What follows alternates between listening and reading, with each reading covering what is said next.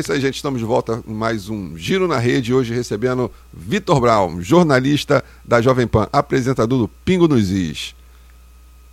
Poxa, é, Carlos, galera que está nos acompanhando, é um prazer estar aqui é, recebendo o Vitor, Vitor Brown, que é o cara que a gente é, acompanha em todos os momentos na Jovem Pan, né? De manhã, de tarde. Então, quando vai cobrir né, as, é, férias do pessoal, Vitor Brown sempre lá cobrindo e de forma sensacional.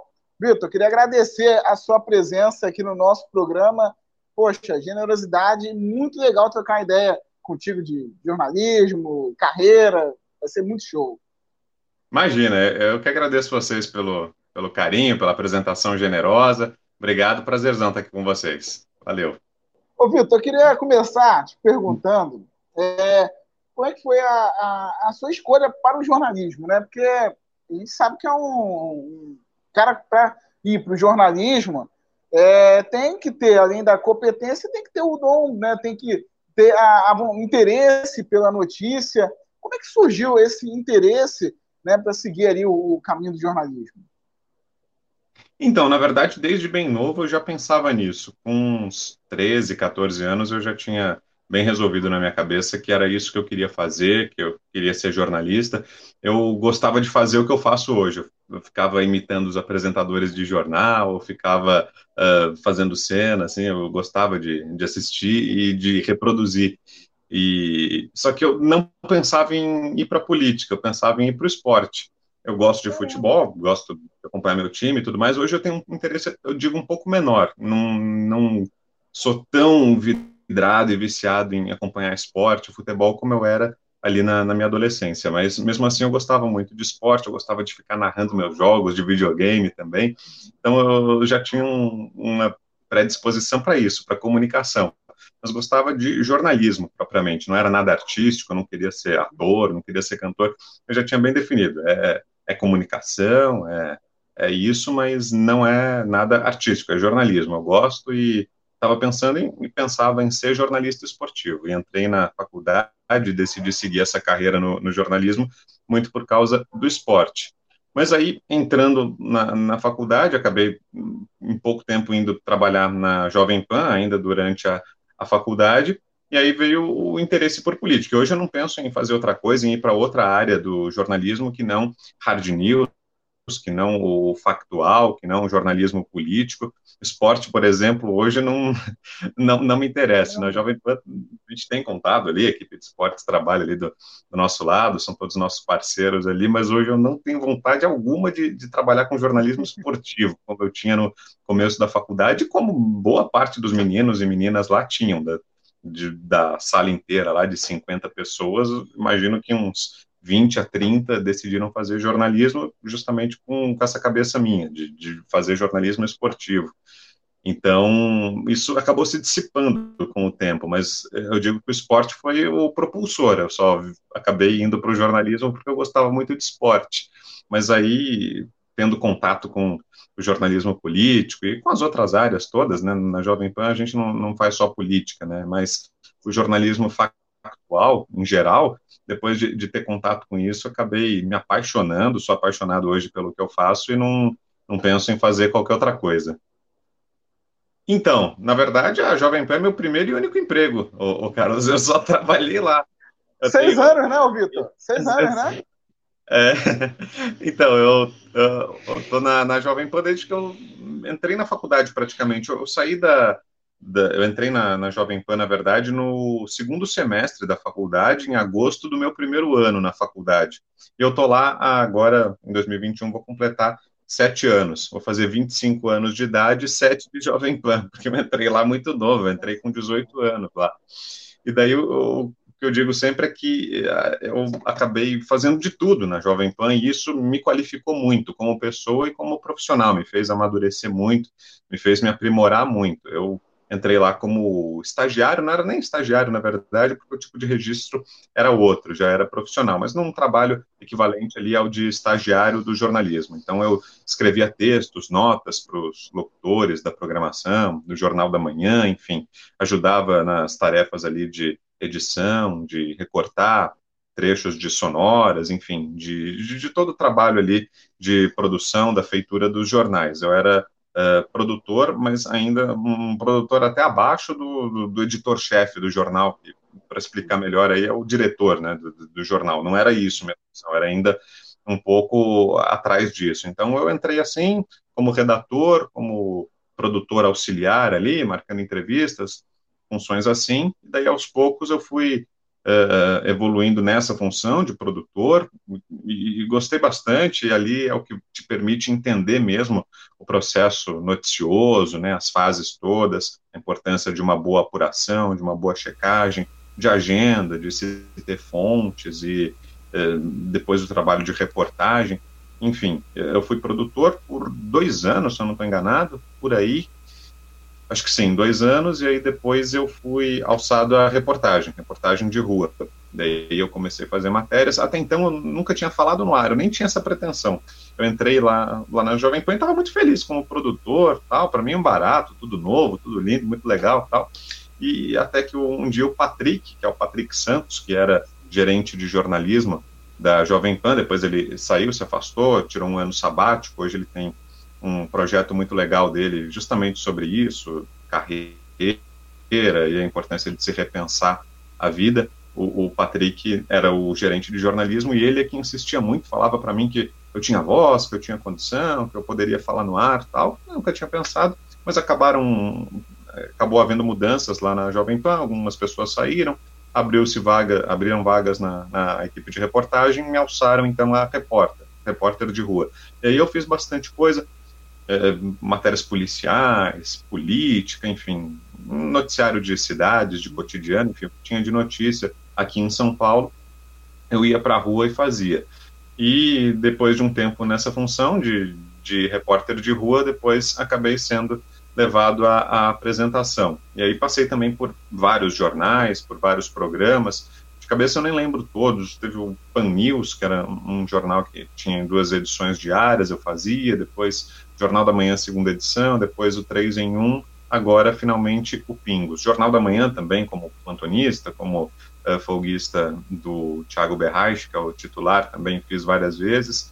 Enfim, passei por. Eu posso dizer que eu, até o Morning Show eu apresentei eventualmente algumas vezes, Jornal da, da Noite, Jornal Jovem Pan, enfim, por todos em algum momento eu, eu passei. Mas então é, foi mais ou menos é, dessa forma que, que foi moldada a minha carreira lá dentro. Então eu fui desde produtor até agora apresentador, eu passei por todas as funções. Então eu acho que isso, inclusive, me capacitou para, me permitiu fazer o que eu faço. Eu não faria bem, não sei se eu faço bem, mas se eu faço bem, se eu faço bem, é porque eu, eu tive essa experiência toda anterior, não tenho dúvida disso. Ô, ô, ô Vitor, é interessante, é, trocando ideia com algumas pessoas de Jovem Pan, e até o próprio Thiago Berraz, assim, ano, desse ano de pandemia, tive a oportunidade de fazer uma live com ele, a gente sente Legal. que existe ali uma relação de confiança contigo, assim, que as pessoas entregam, né? Entram de férias sabendo, opa, ó, Vitor Brown vai lá, vai arrebentar. Inclusive, até quando conversei com ele, ele estava de férias. Ah, era férias ou folga? Não, acho que era folga porque ele ia lançar o livro. Aí foi uma semana, aí você cobriu ele porque à noite ele faria o evento do, do, do livro. E aí ele falou: não, olha, deixei lá com, com o Vitor, tá novo, tá chegando agora, tá com todo gás, a gente tem confiança nele. Como é que é para você? Cara novo, já está apresentando um programa de tamanha responsabilidade que é os Pingos no, nos Easy e também substituir o Thiago Berras no, no, no, Jornal da Manhã, que é o jornal padrão da, da, da, da PAN, né? E outros, outros programas. Como é que você se sente ser o cara de confiança da galera lá na PAN? Então, ó, sobre, o, sobre o Thiago, eu preciso dizer que ele é um, mais do que um amigão meu, ele é um cara que também, assim como o, o Patrick que eu falei, é um dos que mais me incentivou também a, a fazer o que eu faço hoje. Quando eu comecei a, entrar no ar, assim, ainda muito timidamente, eu, lembro que eu mandava minhas matérias para o Thiago, o Thiago me ajudava a escrever o texto, a aprimorar a minha voz, a, locução, enfim, o Thiago me deu muitas e muitas dicas e hoje é um grande, grande amigo meu mesmo. A gente é, se fala bastante, tem uma relação muito bacana, me divirto com o Thiago, ele é um parceirão meu e foi um padrinho, digo, na, na minha trajetória lá na, na, Jovem Pan. Muita coisa do que eu sei fazer hoje eu aprendi com o Thiago. Tenho orgulho de falar isso. E sobre ser um, um cara de confiança, o que faz tudo, eu acho que o que me ajuda muito, o Nilson, é o meu perfil pessoal, na verdade, mais do que é, qualquer é, atributo profissional, eu acho que a minha vantagem é que eu sou um cara muito calmo, eu sou muito tranquilo, e eu não, depois de um tempo, eu passei a não ficar mais nervoso. Hoje eu, praticamente, é, é raro ali eu ficar nervoso, eu sou um cara muito tranquilo, eu sento para fazer ali, se eu tiver domínio da situação, eu falo, não, isso aqui eu sei fazer, ok, não, não, tem bicho de sete cabeças, eu sou muito calmo, muito tranquilo, não, não me desequilibro, busco sempre ser muito frio, mesmo que haja algum problema ali, técnico ou é, alguma correria ali, uma notícia de última hora, enfim, eu, eu sou muito equilibrado. E isso, acho que, além da, da, da, do meu perfil como profissional, eu sou um cara assim na, na minha vida uh, privada. Mesmo eu dirigindo, não, não sou um cara que fico nervoso dirigindo, nem nada, eu sou tranquilão, eu sou muito calmo. Então, acho que isso me ajuda muito. Então, quando, por exemplo, surge alguma eventualidade, eu preciso uh, apresentar um programa de última hora, ou cobrir algum colega, fazer alguma coisa assim, claro que eu vou buscar me preparar, né, buscar assistir aquele programa, buscar me inteirar sobre qual a pauta do dia, o que, que vai ter, o que, que não vai, e, e, me preparar, mas depois que eu me preparar, não, agora estou seguro. É igual estudar para a prova, né? Você estuda, né? depois de um determinado momento você fala, não, beleza, agora já por dentro, vamos embora, vamos fazer. Então, acho que é, esse lado meu, até a confiança, a segurança que a gente adquire com o tempo, acho que isso tudo me ajuda. Ô, ô, Vitor, uma coisa também que eu, eu vejo lá é, é, cara, que o pessoal lá no Pânico também pega no teu pé, né, cara? Eles tentam te tirar do sério de qualquer jeito, né, cara? Porque assim, o, o, eu queria que você falasse sobre essa questão, porque você tem dentro da Jovem Pan na, na, na programação, você tem programas de vários ambientes distintos, né?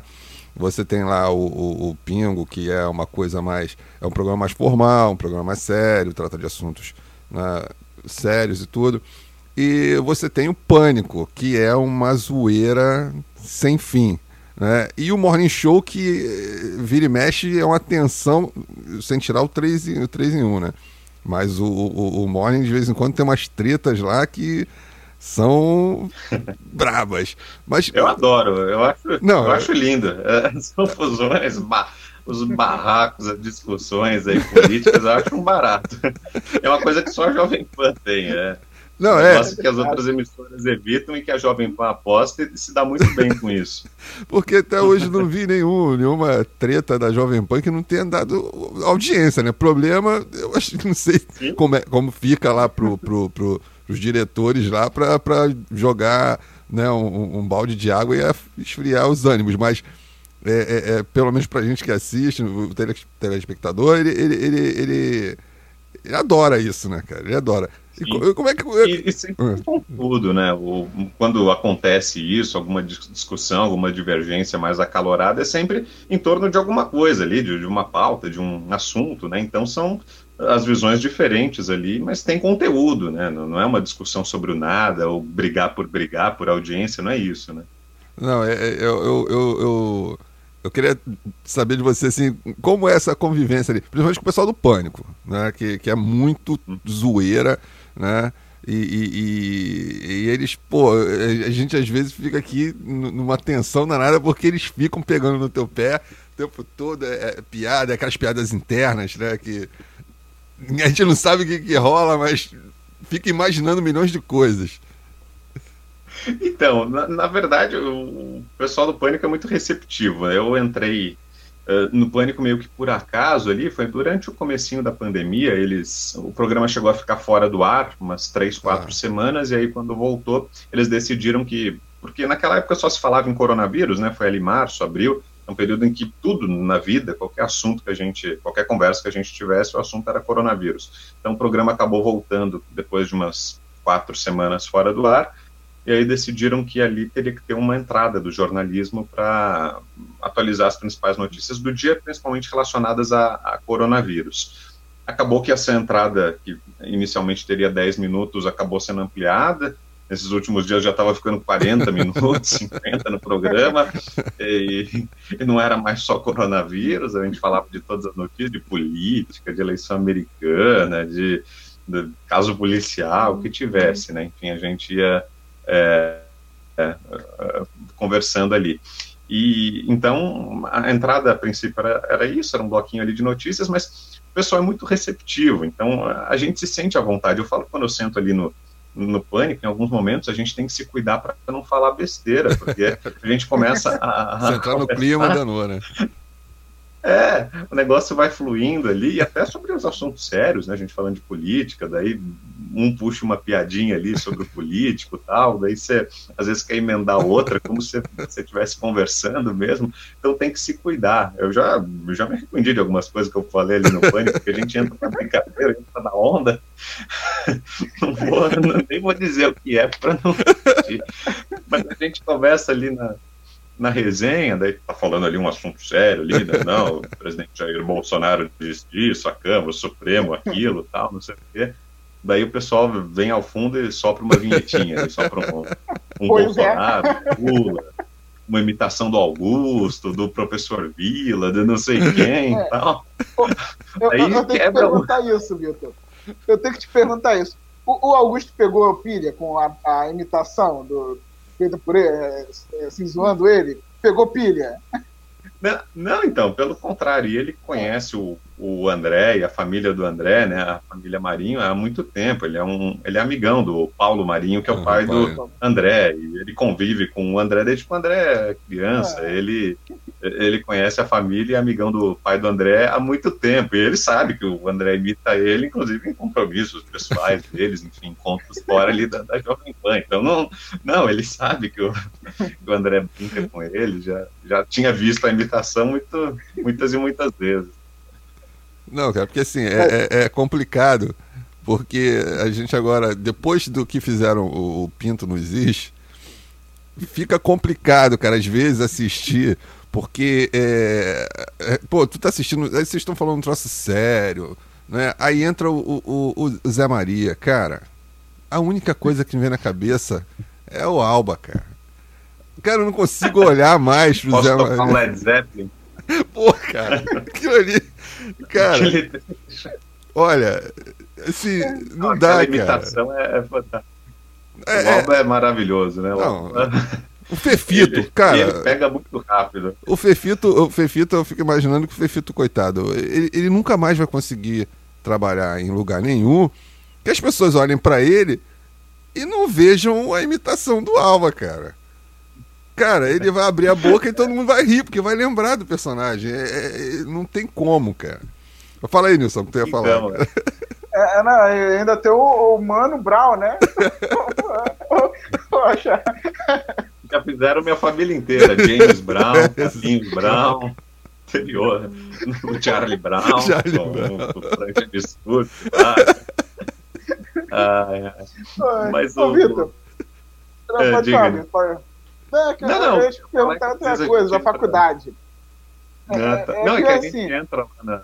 Uh, de, fala aí. Não, não, pode falar, pode falar, eu te conto. Não, tá, pode falar. Não, não, é, é que a gente está lá, às vezes, conversando, daí entra uma brincadeira aqui, uma, uma outra ali, o pessoal faz uma piadinha interna ali, daí para mim o, o, grande desafio é justamente não perder o fio da meada ali, né? Porque daí você entra na, na brincadeira, e daí não é querer ser pagar de sério nem nada, é que às vezes a gente erra a informação, né? Pode acabar comprometendo, falando um negócio errado, errando a informação, né? Então, para mim, o desafio maior, e eu, eu dou risada fácil, até em, em outros momentos, outras ocasiões, já aconteceu de eu ter que parar de olhar para o câmera, ou para. Não só no pânico, em outras, ou para algum colega que estava perto, porque a gente fez alguma piada interna, eu rio muito fácil, então eu tenho que me segurar. Eu dou risada, muito fácil. Então, ali no, no momento, eu tenho que fazer um, um samba ali para não, não me desmontar, e não é para repito, não é para pagar de sério ali, para parecer que ah, não, não, não, não sou dessa turma, não sou dessa laia. Não, é só para não, não comprometer o que eu vou falar, né? Não falar besteira, não, não dar informação errada. Então é, é um desafio. Ô, ô, ô, Vitor, e ainda tem um detalhe que né, foi revelado ao Brasil o fato de você ter feito a faculdade com o Cartoloco, né, cara? E você conheceu o Cartoloco, eu fico tentando imaginar dois mundos muito diferentes, né? E, e, ele já e é daquele jeito, tá? Não é, não é personagem, não. O cara é louco mesmo, é da, é daquele jeito. Já era completamente fora da casinha desde, desde que eu conheço, desde que eu tive contato. É, daquele jeito.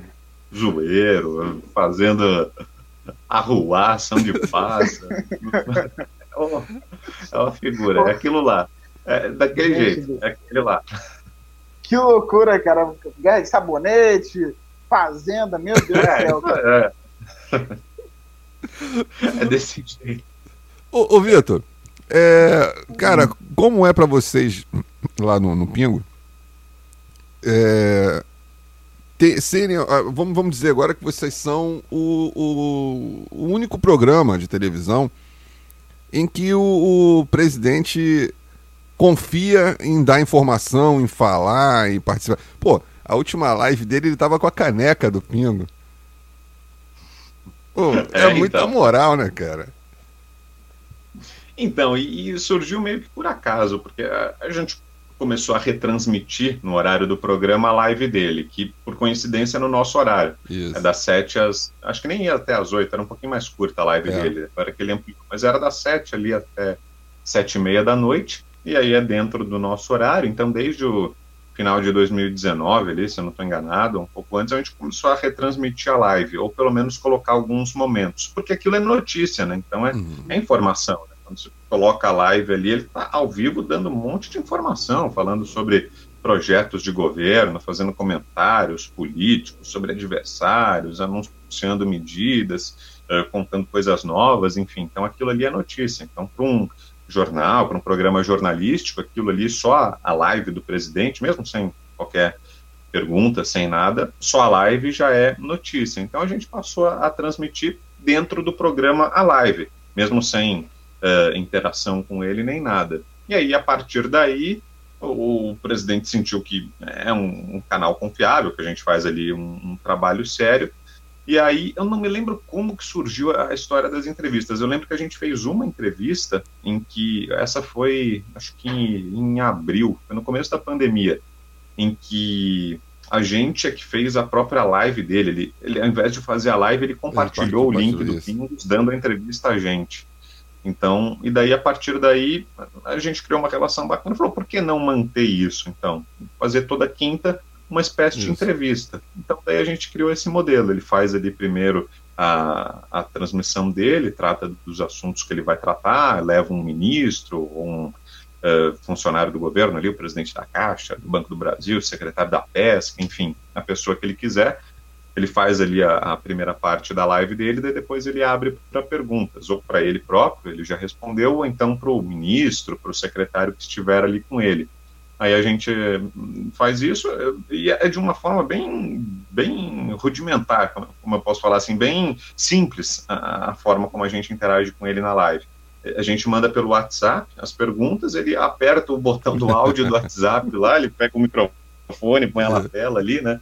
ele faz todo o movimento ali, sem, sem, muito, sem muita sofisticação, já põe ali, roda, aproxima o microfone do WhatsApp, roda o áudio e aí responde a pergunta. Então foi uma coisa que surgiu meio que casualmente, depois de uma primeira entrevista que a gente fez com ele, daí a gente decidiu manter o modelo. Ele tem um respeito pelo nosso trabalho, a gente fica uh, muito agradecido por isso, ele uh, considera que a gente faz um trabalho sério ali, então resolveu manter essa tradição, mas foi uma soma de fatores. A gente deu sorte, em primeiro lugar, que ele faz essa transmissão bem no, bem no nosso horário, e que bom que ele, ele considera o nosso uh, trabalho adequado e daí resolve uh, nos conceder essa oportunidade da, das entrevistas, das interações. Mas para a gente é uma responsabilidade enorme, né? A gente precisa uh, usar aquele espaço para justamente uh, trazer as questões que precisam ser trazidas, para fazer boas perguntas, para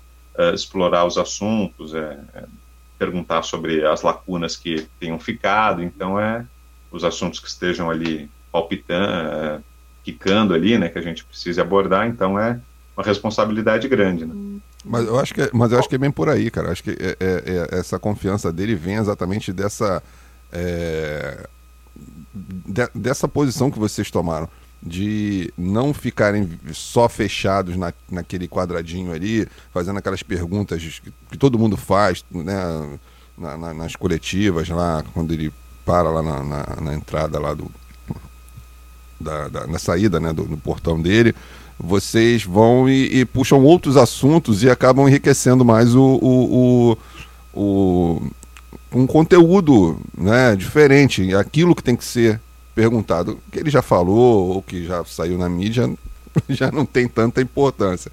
E aí acho que é isso aí que deu, que abriu esse espaço e, e, e fez com que ele tivesse essa confiança em vocês. Vai lá, Nisson. É, é, e assim, o, Vitor, é até uma parada que é interessante. Como é que é para você, tão novo, né, cara? 25 anos, você de repente ter a oportunidade toda semana é, trocar uma ideia com o presidente do país, cara. Você, você imaginava isso? Assim, é uma coisa meio louca, né, Vitor?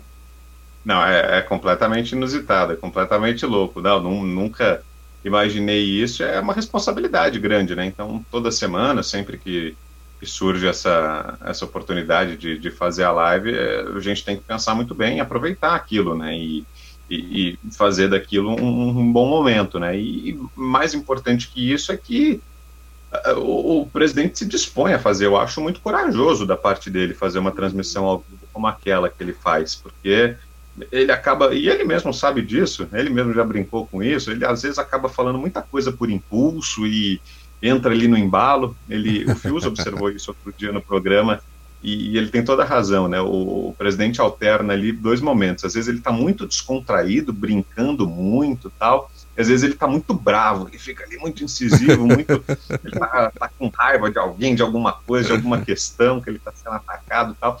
Daí ele também é, solta o verbo, fala tudo. Então é, ele é às vezes está brincando né? muito, está muito à vontade e acaba uh, falando alguma coisa que não deveria porque justamente está muito solto. Ou às vezes acaba falando algo que não deveria porque está muito bravo, porque está uh, ali no momento mais vigoroso. Então, mas de qualquer forma eu acho muito corajoso dele fazer isso e não a gente não, nunca viu outro político fazer um negócio parecido, né? Acabou abrindo um precedente, né? E ele, e ele não tem, ele acaba sendo aquele cara que ele não não se utiliza da assessoria, né, de imprensa. Ele até tem. Não. Né, mas ele, ele é aquele cara que ele vai lá e fala o que ele pensa, o que ele quer, na forma dele, né? Daquela forma bem, bem, bem autêntica dele. E, e isso é, é, é, como você falou, é, isso é muito corajoso mesmo, né? Porque a maioria dos presidentes, quando eles iam falar, né, depois que eu vi, é, foi, foi o, o Paulo Tiffenthaler, ó, posso errar o nome Paulo Tiffenthaler, né? O, o, ator carioca, ele fazia o Larica Total. Não sei se você chegou a ver, passar no Canal Brasil. Acabou agora. Ele, ele é, é, é, diretor, fotógrafo e tudo. É um cara muito engraçado. E ele veio na família, o pai dele era fotógrafo e, e, e ele, ele dando entrevista na revista de cinema nacional, ele disse que ele trabalhou uma época na Globo. Ele começou a trabalhar na Globo no Carnaval. E ele fazia o, o roteiro para o que os apresentadores né, iriam falar. Aque, uhum. aquele texto que parecia ser uma coisa espontânea, né, ele falou, cara, a televisão é uma mentira. Aquele texto espontâneo não é espontâneo, porque o cara vai ficar lá. De carnaval? É, isso, no, no carnaval. É, aquela, aquela, aquela, aquele texto todo apresentando ah, os carros alegóricos, aquela coisa toda. Essa alegoria ah, aqui. Isso. Tal, né? Fazias de fulano e tal. Exato. E, e aquela coisa, aquela coisa espontânea não era bem espontânea, porque ele, ele tinha um texto básico ali, um padrão para seguir, que desce branco, deu um branco, né? Ela, eles tinham ali o, o teleprompter para poder seguir, né? Ah, ih, deu um branco aqui, esqueci alguma coisa. Eu olhava pro teleprompter, já tinha um, o texto lá, então podia seguir, né? Tinha, claro que você, vocês fazem um jornal, você tem ali o roteiro na tua mão, ali tudo certinho, a pauta, né? Toda é, é já estu, estudada, toda trabalhada, mas é, é, tem aquele momento que você improvisa, você fala alguma coisa espontânea e tudo. E depois que ele falou isso, Sim. eu falei assim, cara, é, é, o, o, a maioria dos nossos presidentes, na, tirando a, a, a, nossa presidenta, né, que falava umas coisas que eu não acredito que alguém escrevia aquilo ali, mas deixa quieto. Ele é o único que, assim, teve o Figueiredo também, que, que também era um cara que falava muito, né? O, o Alexandre Garcia conta muitas histórias, né? Tem, você vê alguns trechos, alguns vídeos dele na, na internet mesmo, que era um cara também que era muito assim, ele, ele falava e pronto, né? Tanto é que algumas frases dele ficaram na história, né? Algumas coisas ficaram na história. Mas, o, o Vitor, o, que eu ia te perguntar, acabei alongando aqui nesse comentário, mas... Foi parar no Figueiredo. Pô, né, cara? Olha só, cheguei no Figueiredo. Pô, caramba! o, o, a minha pergunta é a seguinte, cara. O, o, com, essa, com esse respeito né, que vocês é, acabaram conquistando do presidente né, e essa aproximação, isso aí causa algum, não vou dizer problema, né? Mas causa algum desconforto, né? Como que assim, quando a Jovem Pan vocês vão fazer cobertura de algum evento, alguma é, é coisa relacionada ao governo, rola algum bastidor, né? Aquela picuinhazinha, e os queridinhos do presidente, não sei o quê. Tem, tem essas coisas, acontecem essas coisas? Assim, que as, que as pessoas falem, isso é, é normal, né? Até é, no nosso trato pessoal, enfim, ou com uhum. colegas, né? Por exemplo, eu sou da área mesmo de jornalismo, então eu tenho muitos colegas em outras emissoras e ou desenvolvendo outras funções dentro do jornalismo, mas não propriamente reportagem ou não propriamente TV ou rádio, enfim. E daí a, as pessoas interpretam dessa forma, falam, ah, então vocês estão é, eh, são chapa branca, vocês não criticam o presidente.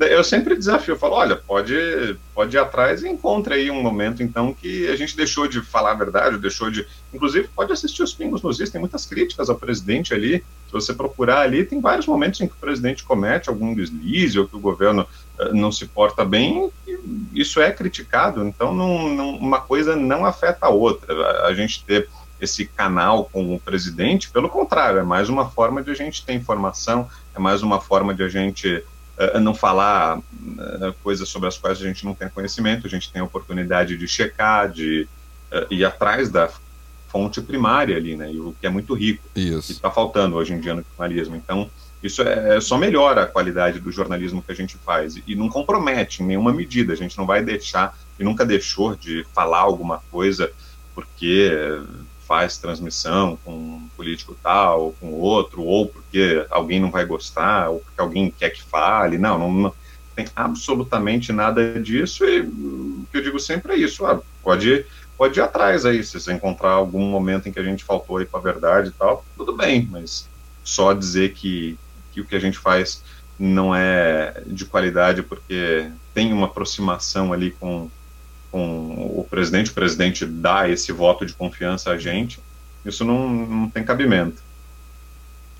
Ô, ô Vitor, é, agora eu quero falar um pouco mais da, da questão da, da, de carreira, né? Como é que você vê também, né, dentro dessa situação de carreira, mas também o interesse do brasileiro pelo, pelo jornalismo? Tanto que a gente tem, tem hoje aí a, a Globo News, né, muito forte, a Band, Jovem Pan, que vem investindo cada vez mais no jornalismo, tem a entrada da CNN. Como é que você vê é, o crescimento né, desses canais né, de jornalismo, tanto em rádio, televisão, internet, né, e também, no paralelo a isso, é, para o mercado, né? É, que hoje você tem aí várias pessoas que saíram da, da, da grande emissora, foram para a rádio, foram para outras televisões. Como é que você vê esse aquecimento no mercado, é, olhando na visão do profissional e de quem já passou lá pela faculdade e tinha aquele, todo aquele perrengue, né? Que é começar na carreira e entrar no mercado. Então, o que a gente vê é que as pessoas estão mais interessadas, né, por jornalismo e por política, principalmente. É, eu sempre penso o seguinte: se a gente voltar 10 anos no tempo, para 2010, por exemplo, as pessoas se orgulhavam de dizer, assim, numa conversa, uh, que o assunto caía em política, as pessoas viravam umas para as outras e falavam, assim, sem muito constrangimento, até um pouco orgulhosas: ah, eu não me meto com política, ah, eu não, não penso nisso. Ah, eu não, eu não tenho candidato, não, eu não gosto de política. Tá? Hoje em dia é mais difícil você ouvir isso. Pelo contrário, as pessoas têm um pouquinho de constrangimento em falar isso, né? É, é como se fosse demodê, assim, né? Falar que você não gosta de política. Nossa, mas como assim? Você é um mau elemento na sociedade, né? Você tem que se politizar. Né? Então, o que também acho que não, não dá para ser extremo nem numa coisa nem na outra. Você não precisa eh, julgar quem não se interessa, mas também não dá para tratar como se fosse uma coisa fora da sua vida, que não mexe. Claro que afeta a nossa vida. Mas então, eh, há uns 10 anos, a gente poderia até voltar mais, mas uns 10, 5 anos, talvez, o interesse do brasileiro por política não era tão grande. Hoje as pessoas sabem quem é o presidente, se você perguntar os nomes de ministros ou de governadores, de prefeitos, talvez saibam mais do que uh, há um tempo atrás. Então, eu acho que isso é bom. Ao mesmo tempo, é, acaba sendo um problema porque as pessoas se é, radicalizaram muito, né? Ou não radicalizaram, mas acabaram é, adotando como times, né? Acabaram indo para formando grupos, né? Em, torno de, de, política, né? Então, mas o que é natural também, né? Os candidatos estão aí para ser escolhidos, então as pessoas escolhem. Mas ao mesmo tempo, então gerou isso. Só que as pessoas estão mais interessadas, né? Então, acho que para o nosso mercado para o jornalismo e para tudo que envolve política, acho que é um campo aberto com muitas e muitas possibilidades a serem exploradas, não só em rádio, em TV, o Pingos está aí para provar e é um fenômeno de audiência, a audiência está crescendo ainda, a gente não chegou a um platô ali, né? a gente está num, numa crescente, o que é impressionante, e várias outras plataformas podem surgir aí, né, no YouTube, fora dele, enfim, nas redes sociais, tem muita coisa, muita possibilidade de ser explorada além da, da mídia já tradicional, né? Se a própria mídia tradicional está se beneficiando desse movimento, imagina as novas plataformas, né? Que, que, que são se atualizam numa velocidade ainda maior, né? Que estão na vanguarda mesmo. Então você você imagina, eu acho que o momento é muito propício. Então, para quem. Uh, e muito por causa dessa mudança da sociedade, né? A sociedade está mais uh, intelectualizada nesse sentido o que eu acho que é muito mais positivo do que negativo. Pode ter esse aspecto Isso. ruim aí de as pessoas acabarem rivalizando umas com as outras e, e, se afastando umas das outras, mas acho que o ganho é muito maior do que né, o prejuízo. O, o, o Vitor, e essa novidade, cara, agora, hoje a coisa tava frenética. carregar aqui, eu então, vou levantar aqui, mas não pode, pode falar, Carlos. É... morrer a bateria uma, uma notícia que acabou bombando hoje na internet é o retorno do, do Rodrigo Constantino para para Jovem Pan, né? É, é, eu queria, queria que você comentasse sobre isso e também queria te perguntar o seguinte, que, como é a, a, a experiência de, de, evoluir junto com a empresa, né? Porque a Jovem Pan de uma rádio, não é simples rede de, de rádios, ela hoje ela está ocupando um, um, um, espaço que é, era até pouco tempo né, da, da Globo, né, que era é, é, essa, ocupar esse espaço multimídia, né, na, na, na internet principalmente, com conteúdo voltado para a internet. Eu queria que você falasse essa questão da volta do Constantino e sobre isso, dessa evolução, né, de como é evoluir dentro de estar né, dentro da empresa que evolui, que realmente evolui verdadeiramente, né? Então, sobre o Constantino, acho que é um golaço da, da, da Jovem Pan trazê-lo de volta, né? Então, é, até pela forma como foi a saída dele, né? Com todo o barulho que gerou, acho que a mesma coisa vai acontecer agora na volta dele. Ele Está vai voltar na semana que vem, já. ele vai, vai passar uma semana com a gente no Pingos, agora nas férias do Augusto e do Zé Maria. E daí depois imagino que tenha outros projetos para ele na, né? na Jovem Pan, não sei ao certo exatamente em que horário, o que, que ele vai fazer, mas qualquer forma, está de volta. O Constantino, as pessoas podem discordar dele, da linha ideológica, do, do, pensamento dele, do que ele diz, do que ele fala, mas o, o Constantino é um cara muito pronto para aquilo que ele faz. Ele debatendo, é, é muito difícil de debater com o Constantino. Ele, e ele é, é vivo, assim, para rádio, para TV, ele tem um jeito de falar que não é modorrento, não é chato, Isso. ele é envolvente, mesmo o cara que não gosta, que não concorda com ele, ele tem conteúdo, ele tem o que dizer, ele tem posições firmes e fala de um jeito que prende a pessoa. Então, eu apresentei o 3 em 1 com, com o Constantino ainda, depois algumas vezes apresentei o Jornal da Manhã também com ele na bancada, mas eu integrei a bancada mesmo com ele no 3 em 1, meu parceiro no no 3 em 1. E eu presenciei isso de perto, eu ficava impressionado com o vigor do, do Constantino. Na época, a Vera e o Josias, a Vera Magalhães e o Josias de Souza, que participavam do programa, que também são excelentes, formidáveis no que fazem. E o Constantino me impressionava justamente por isso, por esse vigor dele, e artisticamente ele é muito bom. Ele, ele agrega, é um cara para se ter. Se eu, se eu fosse dono de emissora, eu gostaria de contratar o Constantino para fazer o que ele faz, porque eu acho ele excelente naquilo. Então, não sei se ele vai voltar para algum programa de debate ou não, mas ele é, nisso ele é, é formidável e para dar opinião é, é um nome fortíssimo. Acho que foi um golaço da, da Jovem Pan trazer ele de volta. Ele vai estar no Pingos semana que vem. Você falou de, de crescer junto com a é, empresa, evoluir, né? né? Junto. Então, e eu presenciei isso de perto, Carlos. Eu peguei os dois momentos da Jovem Pan. Quando eu entrei em 2014, o nosso trabalho era de rádio ainda. Eu era produtor e era produtor de rádio. Eu não, não fazia é, nada que envolvesse imagem ou qualquer conteúdo multimídia. A gente estava ali numa transição. O Tutinha tinha acabado de assumir a direção da empresa, o, o pai dele, o seu Tuta, é, que é o patriarca ali da família Carvalho, tinha se afastado. Tutinha tá agora há oito anos, então, à, frente. Ali eu estava naquele momento ali do rádio para a transição das transmissões com imagem. Nem havia o Panflix, que hoje é o aplicativo. Uhum. Era uma transmissão com imagens no YouTube, ou seja, era uma Isso. câmera no estúdio, um programa de rádio com uma câmera no estúdio, simplesmente. Hoje já não, é um produto totalmente voltado para televisão, né, com câmeras, com estúdios, com iluminação adequada. Enfim, não é só uma transmissão de rádio com a câmera ali, como se fosse uma câmera de segurança ali mostrando não é isso, é um programa, é um produto feito para uh, eh, quem está assistindo, né? E eu peguei tudo isso. Eu entrei lá então ainda na, em 2014, peguei o comecinho dessa migração. Quando eu comecei a, a entrar no ar, por exemplo, a, a, fazer reportagem de rua, ainda era a boa parte da programação, acho que talvez só o Jornal da Manhã tivesse transmissão por imagens, mas o restante da, da programação do dia, do jornalismo, era em áudio apenas. Então, o meu trabalho eu aprendi a fazer de reportagem só para rádio. rádio. Daí depois começaram as transmissões com imagens, tal. a gente teve que se adaptar e, e, daí pensar em outros aspectos. Opa, a linguagem tem que ser adaptada, até aparência, enfim, questões estéticas, de iluminação, de enquadramento é, e tudo mais.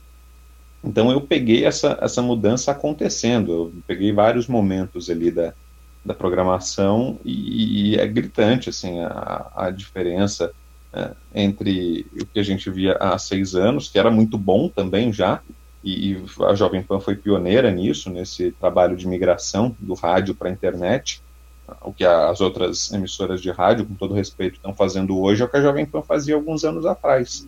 Então é, a Jovem Pan está alguns passos à frente da, das principais adversárias, né? E o que eu presenciei tudo isso, é, isso permite a nossa evolução pessoal também. O que eu acho que é mais valioso é isso. Isso é, ajudou a todos nós que estávamos ali envolvidos. Eu cresci muito por poder ter presenciado isso. Eu desenvolvi outras habilidades, outras competências. Então, para mim foi, foi formidável isso e acho que é um caminho sem volta e um caminho para o qual a Jovem Pan apontou, né? Ela mostrou o caminho para as outras emissoras de rádio que o rádio não vai morrer, pelo contrário. Não, é. Grande parte da nossa audiência ainda é de pessoas que ouvem no carro, que escutam fazendo qualquer outra coisa. Então, eu tenho, eu apresentando ali, tenho uma preocupação muito grande em falar para quem está no rádio também e não deixar o cara que está no rádio boiando, né? Às vezes a gente se apoia muito na imagem, está mostrando alguma coisa, esquece de narrar para quem está no rádio, ou uh, deixa muito buraco ali, ou fala num ritmo um pouco que não, não é tão de rádio. Eu não, eu tenho, eu pessoalmente no meu trabalho tenho essa preocupação de uh, conversar com quem está no rádio, porque afinal de contas o rádio ainda tem um peso enorme, eu não sei se é maioria, talvez até seja a maioria. Apesar de que fica é, a transmissão na internet, o, o, rádio tem um poder enorme que não vai perder. Mas a, a Jovem Pan foi pioneira nesse movimento e, as, e ditou o caminho para as outras emissoras. E vocês criaram uma nova linguagem, né? Estão criando uma nova linguagem, né? Que é uma linguagem Sim, híbrida, é uma né? Híbrida. Isso, exatamente. Que a gente tem que falar para o cara que está no rádio, ele não pode ficar sem a informação, mas ao mesmo tempo a gente tem o apoio da imagem, não pode ser uma coisa tão banal ali, tão trivial, tão mastigada que fique bobo para o cara que está assistindo uhum. também, né? Então a gente tem que encontrar um meio termo, modéstia à parte, acho que a gente encontrou, de maneira geral, a programação toda da Jovem Pan encontrou esse caminho e, e, e acabou criando um padrão ali, né? O interessante, Vitor, é que assim, é, hoje a Jovem Pan ela tem uma, não só de hoje, já tem de um tempo uma audiência nacional, né? Apesar de ter Sim. as afiliadas, né? É, por exemplo, aqui no Rio de Janeiro teve uma época que a afiliada aqui do Rio de Janeiro ficou fora, né, do, do JAL e a gente migrou para a internet. Né? Muita gente começou a acompanhar pela internet. E hoje eu sinto que, pelo menos assim, acompanhando os programas, é, você vê muita gente de fora do estado de São Paulo é, e até de locais que a Jovem Pan tem uma programação local, mas a galera é muito vidrada na programação lá central de São Paulo, né? É interessante ver rádio. essa fidelidade. Isso, né? Até em locais em que nem tem afiliada, por exemplo, as pessoas conseguem nos assistir por causa da internet. Então, normalmente, se, se dependesse só da, da, estrutura de rádio, talvez elas não conseguissem ouvir a programação, mas com a internet a gente chega a lugares né, que a gente não, não pensava em chegar antes. No exterior, por exemplo, tem muito e muito brasileiro no exterior que assiste a Jovem Pan, que acompanha a programação no Pingos, por exemplo. Nossa, eu recebo muita mensagem das pessoas dizendo que é uma forma de manter contato com o Brasil. Eu nunca morei fora, não, não tenho ideia do que seja isso. Mas deve ser mesmo difícil, né? Você morar num, num outro país, ficar imerso 24 horas por dia em outra cultura e aí você tem aquela janelinha que é aquele canal de contato, né, com a sua terra, com as coisas que estão acontecendo lá no, no seu país, e, e, a Jovem Pan acabou se firmando muito uh, também para isso. A gente tem uma audiência enorme de brasileiros fora do país, que eu, é uma coisa que eu não imaginava, mas é, é, é muito rica, né, essa, essa possibilidade. Tu vê isso na, na plateia virtual do, do Pânico, né? No outro Sim, dia tinha uma é. pessoa da Noruega assistindo lá, uma brasileira que mora lá, trabalha como babá e estava tomando conta da criança e assistindo o Pânico, participando da plateia. Mas fala aí. É, não, agora eu queria é, até assim, só para trazer uma hashtag aí, né? Pô, já que estão trazendo aí o Constantino, traz o professor que era muito bom, aquele conflito, era muito bom. Mas. É, eu adoro, é. é muito bom, né? Eu adoro os vídeos dos debates. Os dois, né? Os dois era um negócio absurdo, né? Seria cachapante, ou Mas... Professor Vila é um personagem, é maravilhoso. Eu gosto eu, muito. Eu sou um fã. É, o cara é um cara fantástico, cara. Ele é. e um outro que hoje é concorrente também de vocês, tá lá na, na Band também, é um cara muito inteligente. O Reinaldo? É, mas Reinaldo, Reinaldo, também. Eu apresentei o Pingos uma determinada época com o Reinaldo Azevedo, com, com o Reinaldo e com o Vitor La Regina. O Vitor saiu, tá trabalhando. Que hoje está na, na Globo, né? Tá na Globo. É, na, na afiliada da Globo no, no, Rio Grande do Sul. E o Reinaldo tá lá na Band. O Reinaldo é um cara a quem eu sou muito grato. Ele que, que me deu a, a primeira oportunidade como apresentador na Jovem Pan, que sugeriu meu nome, levantou meu nome, disse que eu seria um cara bom para integrar a bancada do programa junto com ele, e é um, um cara inteligentíssimo. O Reinaldo é, é uma inteligência, inteligência acima da média, assim, ele é diferenciado, ele tem uma, uma memória, uma capacidade cultural que é, é difícil de, de encontrar. Um cara único, eu, eu, tenho um carinho muito grande por ele. Eu, apesar de, de hoje ser nosso concorrente no horário, o Reinaldo, mesmo assim eu, eu, eu gosto muito e respeito muito o trabalho do Reinaldo. É, é, um cara que a gente discorda, mas amando, né, cara? É um negócio assim hum. impressionante, é... né? Mais mas, ou menos como o Neves no esporte, né? Verdade, meu Deus do céu. Polêmico ali e tal, não sei o quê, mas é referência, né? Não, é, tem um é peso ali, né? É verdade.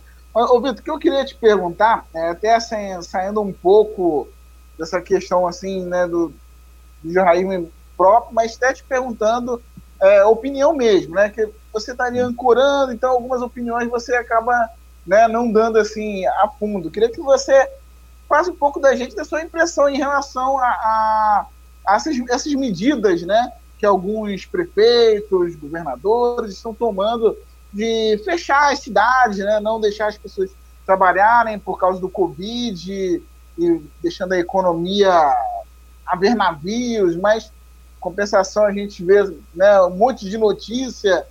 Como é que você, como jornalista, né, vê é, toda essa situação que acontece aí pelo Brasil em algumas cidades? Né? Ah, acho que teve muito exagero né, na, nas medidas. É claro que a situação é muito grave, claro que a, a doença é grave, a doença mata, mas o que eu penso sempre é o seguinte: ninguém quer ficar doente, ninguém quer pegar Covid. Então todo mundo está se cuidando. Né? Mesmo as pessoas que podem ser taxadas de negacionistas, de uh, irresponsáveis, tal, não sei o quê.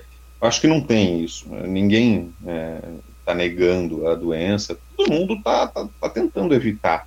Só que as medidas são individuais, então eu tenho noção dos riscos. Eu sei que se eu for numa festa ali num lugar fechado com 500 pessoas e uma tiver Covid, a chance de, de ela me transmitir é grande. O que eu acho é que o, o Estado não deveria eh, interferir nisso ou tratar isso como uma questão de Estado, é uma questão individual. Todo mundo conhece já as formas de contágio, as formas de prevenção.